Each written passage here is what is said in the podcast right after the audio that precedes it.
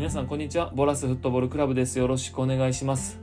えー、本題に入る前にお知らせをさせてください。3月11日の19時から僕と一緒に動画を見ながらメッシ選手のドリブル研究ということでメッシ選手のドリブルの動画を教材にね僕がいつも動画のどの辺りを見ているのか、えー、どこを見てどう考えているのかという見るべきポイントについてお伝えしたいと思っております。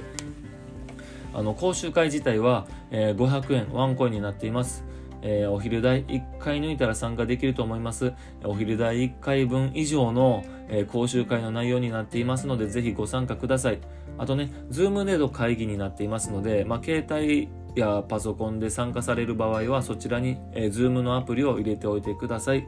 えー、質問もできるようにしておりますし、会話をしながらやりたいと思っていますので、ぜひぜひご参加ください。よろしくお願いします。それでは本題に参りたいと思います。今回のテーマはですね、ミスは一度全て環境のせいにしてみることも大切というテーマです。えー、そもそもね、サッカーにミスはつきものですよね。で、足でやるスポーツなので、ミスはたくさん起こるスポーツだと言われています。で、あの、皆さんはおそらく、そういったミスをなくして、さらに自分の得意なプレーを伸ばすためにトレーニングをしますよね。で、真面目な人ほど、えー、またねプロを目指している人といったそういった目標がある人ほど、えー、ミスの原因を自分の中に見つけようとしてしまいます。でこれはとても大切なことでそもそも人のせいにしていたら成長はないです。以前のポッドキャストでも僕話をしたと思思うんですけどもただね、えミスの原因を全て自分の中に見つけようとすると成長が止まってしまうかもしれないよということを今回お伝えしたいんですね。でなぜかというとね、環境が悪い場合もあるんですよ。で、これはサッカーだけではないですよね。自分よりも外で起きている問題を解決していかなければ状況は良くならないということがあるんです。え例えばね、え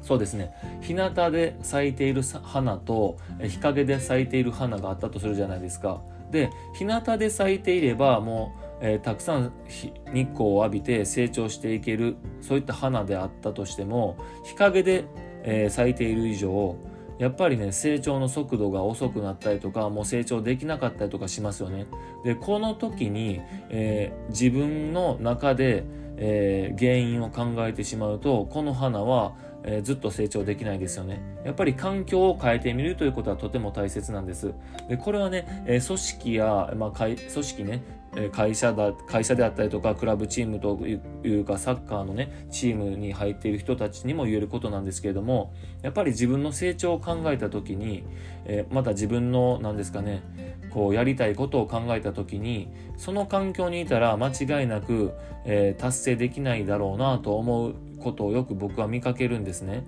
で、そういった時に環境を変えてみる変えようとする意思ってとても大切で、えー、それがねやっぱりなかなか日本人は、まあ、真面目でいい人がたくさんいるので、えー、辞めるという選択ができない人が多いんですね。ただねこれは、えーと、環境を変えてみることで自分の成長に大きくつながることがあるので、えー、やっぱりその判断はしっかりとしていかないといけないんじゃないかなと僕は思っていますでね、えー、例えばサッカーで言うとそうだなあのパスミスが多い選手がいたとするじゃないですかでこの選手がミスの原因を全て自分の中から探してしまうと、えー、きっと蹴り方が悪いんじゃないかとか、えー、パスの時に正直に蹴りすぎているんじゃないかとか、えー、パスのスピードが遅いんじゃないかとか、え、トラップしてからパスのこの動きが悪いんじゃないかとかそういった自分の中でね原因を探そうとしてしまいますよね。でおそらくその中から自分なりに見つけた原因を、え改善するためにトレーニングをします。例えば、えパスのスピードが遅いんからパスが通らないんじゃないかと思ってしまった人は、えパスのスピードを、え上げる、高めるためのトレーニングをしますよね。えでもね、えパスミスって、えー、環境が悪いと絶対通らない場合ってあるんですよ、えー、パスミスばっかしてしまう場合ってあるんです例えば周りにたくさん敵がいる状況であったりとか、えー、まあ角度のないサイドや、え隅っこに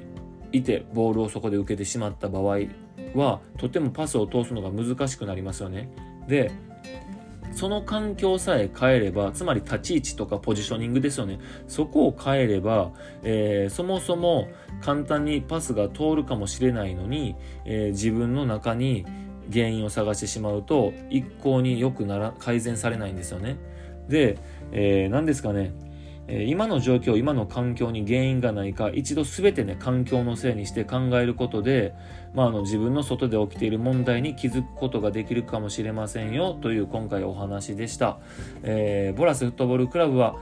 えー、新しい選手を募集しております。興味がある方はボラスフットボールクラブで検索してみてください。ホームページを見つけられると思います。えー、このお話がいいなと思った人はぜひサッカー好きな友達に広めてください。えー、さらにね、もっと詳しく知りたい文章で読みたい人のために記事も書いております。じっくり考えながら読みたい人はそちらをお使いください。えおそらくね、僕、え毎回このポッドキャストでお話をしている題名の、え記事を書いて、インターネット上に投稿していますので、えこちらの、え題名をインターネットで検索していただければその記事が出てくると思います。えー、ぜひさん、えー、検索してみてください。えー、ここでお話ししたことがどこかで聞いてくださっている皆さんのフットボールライフに少しでも役に立てばいいなと思っております。それではまたお会いしましょう。さよなら。